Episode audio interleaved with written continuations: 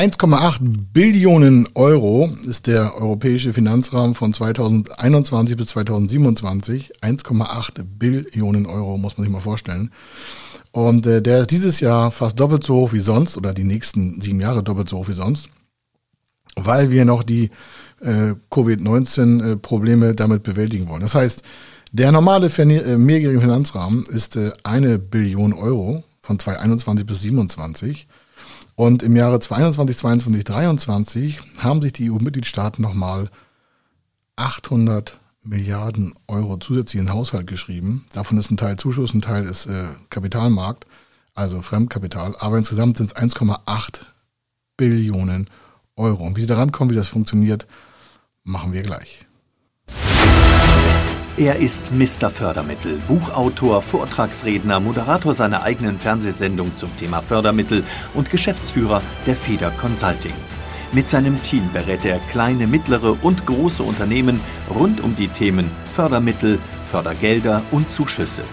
In diesem Podcast bekommen Sie wertvolle und entscheidende Informationen, wenn es um die Themen Investitionen, Innovationen und Wachstum in Unternehmen geht. Über 25 Jahre Erfahrung, mehrfache Auszeichnungen als Fördermittelexperte, mehrere Milliarden Euro betreutes Investitionsvolumen und über 11.000 Unternehmensprojekte. Davon können Sie jetzt profitieren. Hier ist der Fördermittel-Podcast mit Kai Schimmelfeder.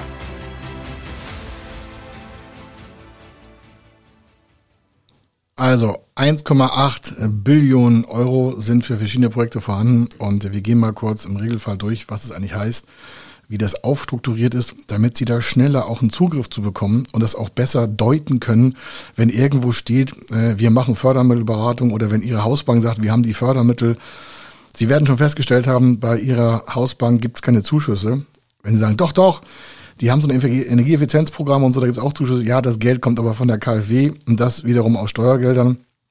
Ihre Hausbank, egal ob das Sparkasse, Commerzbank, Dresden oder sonst was ist, oder früher von Dresden und heute noch Commerzbank und Deutsche Bank, egal was, Vereinsbanken, Sparkassen, die können Ihnen ja kein Geld schenken. Das können wir ja mal so klar sagen. Soll heißen, da gibt es Förderkredite und die müssen Sie auch zurückzahlen. Das ist auch gut so. Eine Bank kann ja kein Geld verschenken. Aber wo kommen jetzt die ganzen Gelder denn her? Und wie wird das gesteuert? Und wie kommen Sie da am besten ran? Es gibt über, also rund, rund 1500 äh, äh, Richtlinien, die die Förderprogramme ausgestalten. Warum ist es wichtig für Sie?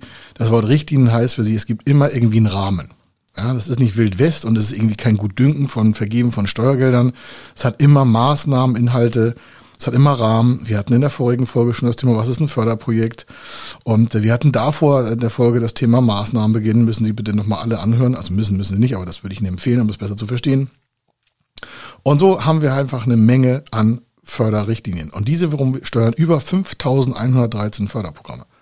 Da schwankt man mit Förderprogramm plus minus, aber es sind über 5113.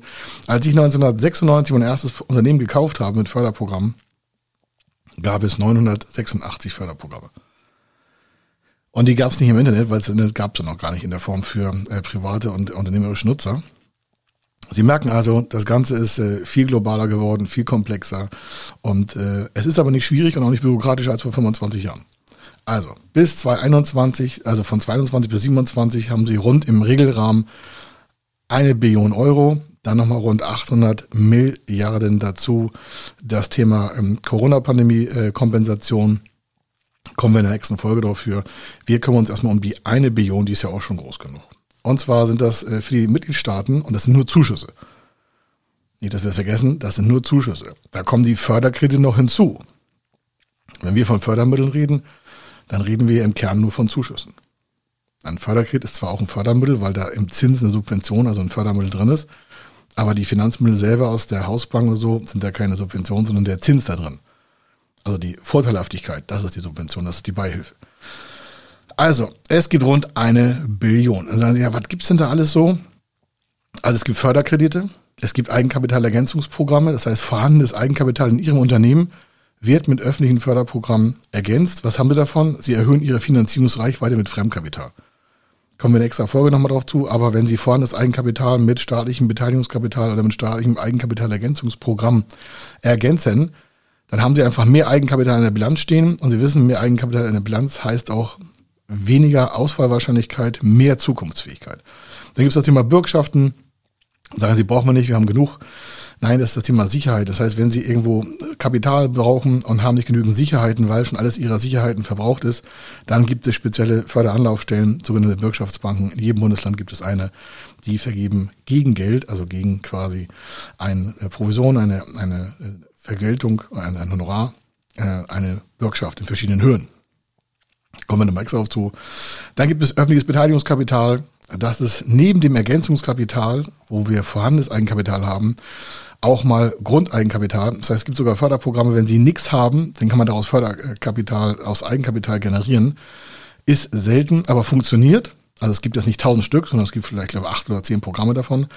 Aber im Regelfall heißt es für Sie, Sie können Ihre Beteiligungsstärke aus dem Thema Eigenkapital so groß machen, also das heißt Ihr Beteiligungsvolumen im Unternehmen auf Eigenkapitalbasis, ohne Mitspracherechte, ohne Verwässerung, erhöhen Sie einfach aus diesem System, meistens es mittelständische Beteiligungsgesellschaften, die dieses Kapital vergeben.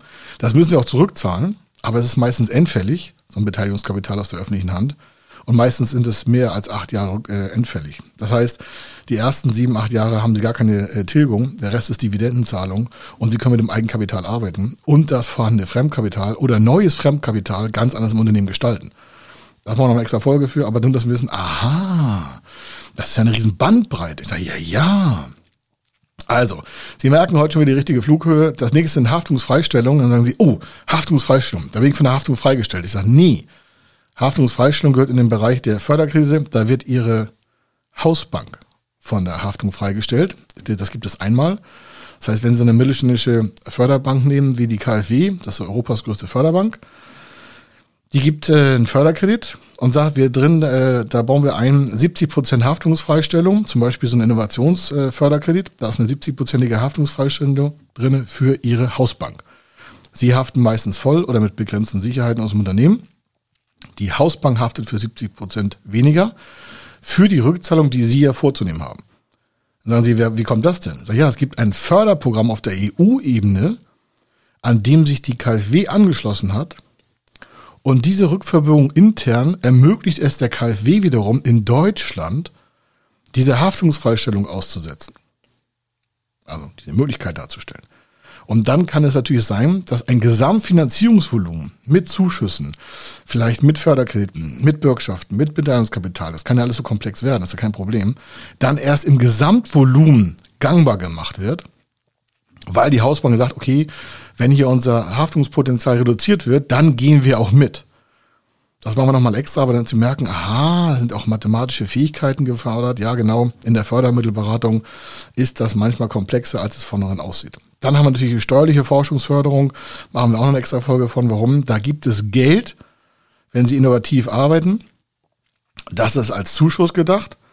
Stellen Sie sich vor, Sie investieren eine Million Euro pro Jahr in Ihre Forschungs-, Entwicklungs-, Innovationsfähigkeit. Also die Personalkosten werden da gefördert, also keine Maschine, die innovativ ist. Das ist ein anderes Förderprogramm, sondern hier wird die Personalkostenförderung vorgezogen. Das ist ein Zuschuss. Und stellen Sie sich vor, der Zuschuss wäre 40 Prozent. Das ist aktuell so ein Regelfall.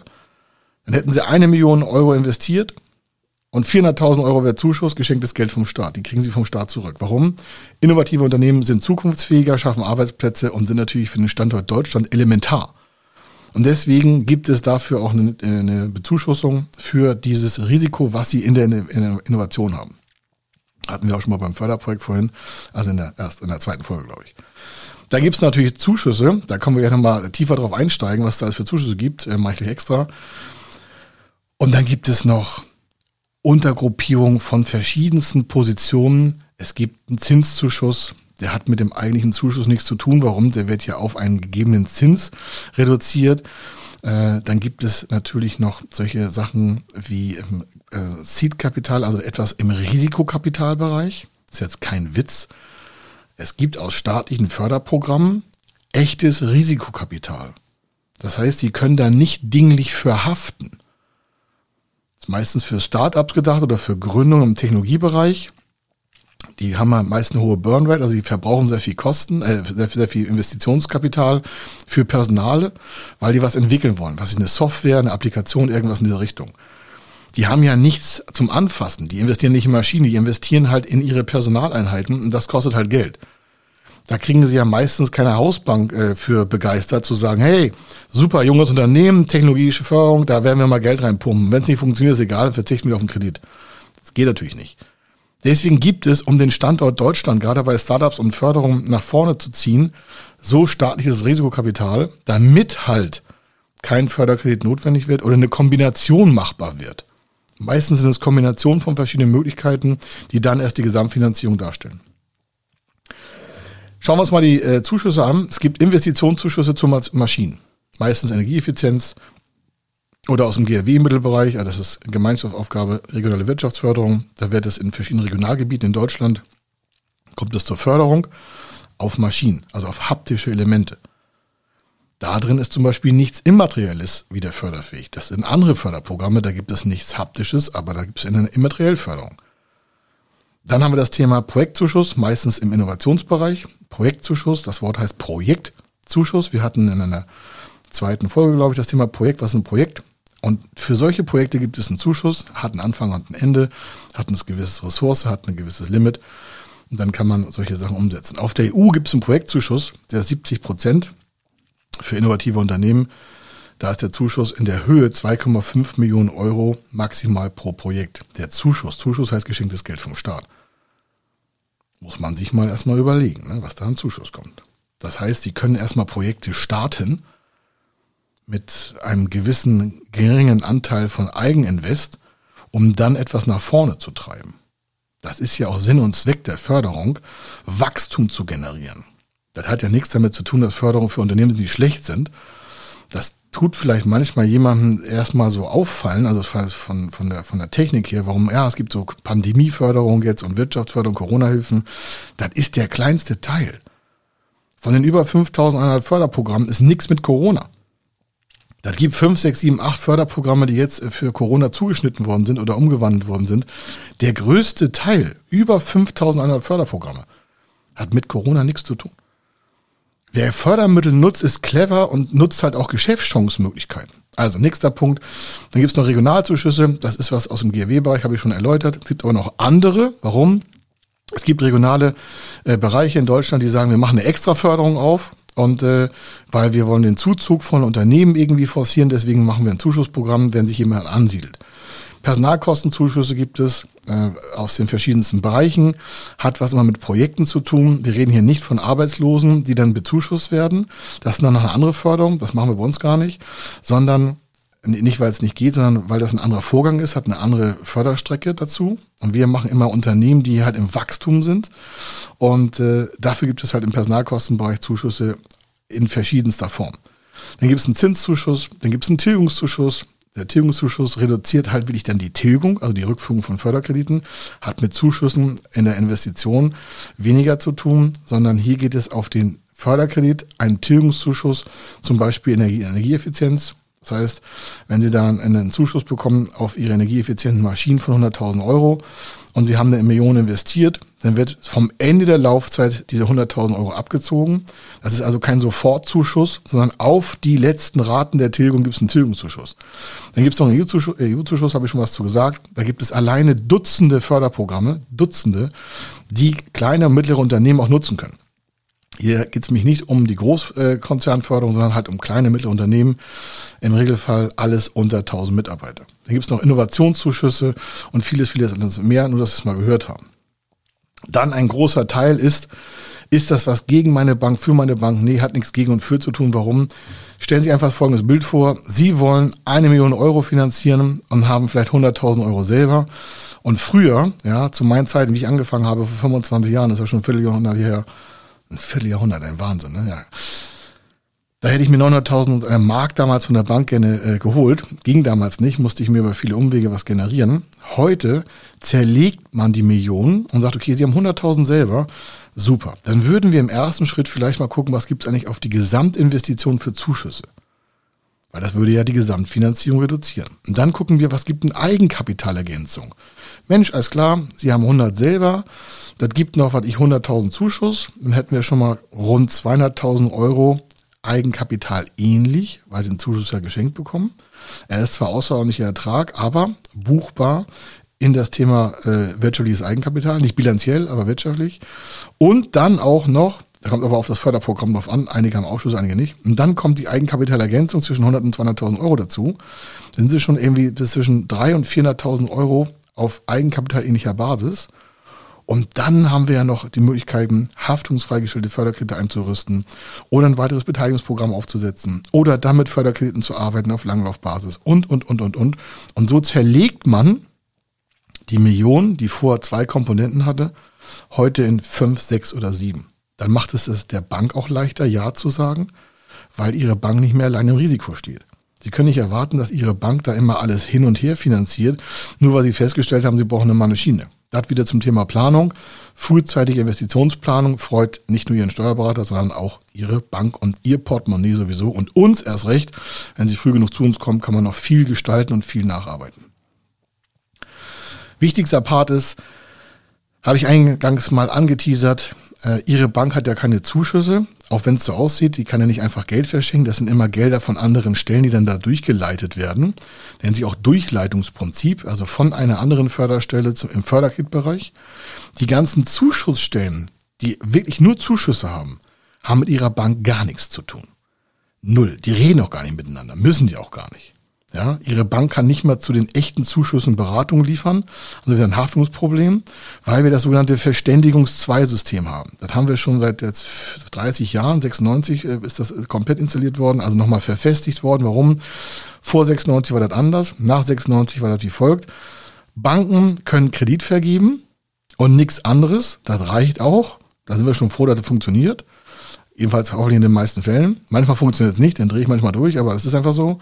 Da muss man einfach besser nacharbeiten, besser mit der, mit der Bank kommunizieren oder die Unterlagen besser aufbereiten oder die Bilanzen sind einfach, ne, Sie wissen nicht das Problem. Also Förderstellen, die rein Zuschuss verarbeiten, gibt 150 Stück in Deutschland. Die Zuschüsse, die ich genannt habe, gehören dazu. Die haben mit ihrer Bank nichts zu tun. Das Ganze nennt sich Verständigung 2. Das ist eine Verordnung und eine Richtlinie, glaube ich, hinter dran, die die Lastenteilung generiert. Das heißt also, wer trägt die Lasten? Und die Steuergelder, die in Zuschüsse überführt werden, werden nicht von Banken in Deutschland verwaltet. Dafür gibt es extra Förderstellen. Die sind nicht zentral organisiert, Sie müssen also für jede einzelne Investition, für jedes Förderprojekt mit einer einzelnen Förderstelle sprechen.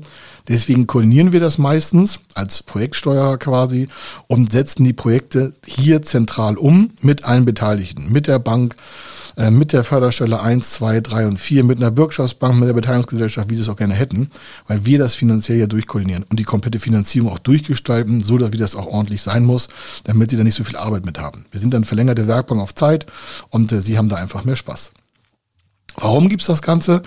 Ich will nur ein Gesetz nennen, damit Sie das mal mitbekommen haben. Das sind äh, Paragraph 12 vom Gesetz zur Förderung der Stabilität und des Wachstums der Wirtschaft. Ja, das ist aus den, ich glaube, 48er, 54er Jahren. Ja, also schon ewig hier. Was hat man da gemacht?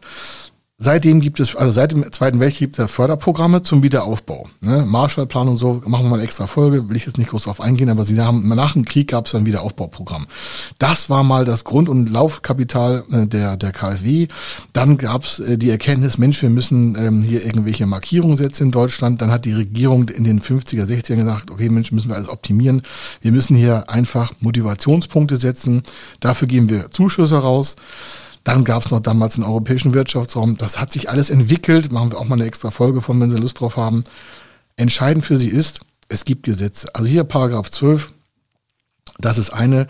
Und die sagt aus, Finanzhilfen dienen der Erhaltung von Betrieben oder Wirtschaftszweigen, der Anpassung von Betrieben oder Wirtschaftszweigen an neue Bedingungen, Veränderungen, ja, ich sage nur Corona, da hat sich viel verändert, ähm, und der Förderung der des Produktivitätsfortschritts, Fortschritts, Entschuldigung. Und natürlich des Wachstums allein von Betrieben und Wirtschaftszweigen. Und äh, da sollen einfach neue Produktionsmethoden, neue Produkte, neue Arbeitsprozesse entstehen, indem man gezielt die Zuschüsse einsetzt. Und das ist der ganze Spaß dahinter. Das Geld wird nicht einfach so vergeben. Da kann man nicht einfach mal hingehen und sagen, ich hätte hier gerne mal so einen Fördermittelshake oder so. Wir sind nicht bei McDrive. Jede Förderung braucht ein Projekt braucht einen Hintergrund, braucht eine Kofinanzierung und braucht aus unserer Sicht immer Eigenkapital. Wir mögen gar keine Projekte, wo kein Eigenkapital vorhanden ist. Warum? Wenn sie kein Geld haben, haben sie ein Geschäftsproblem.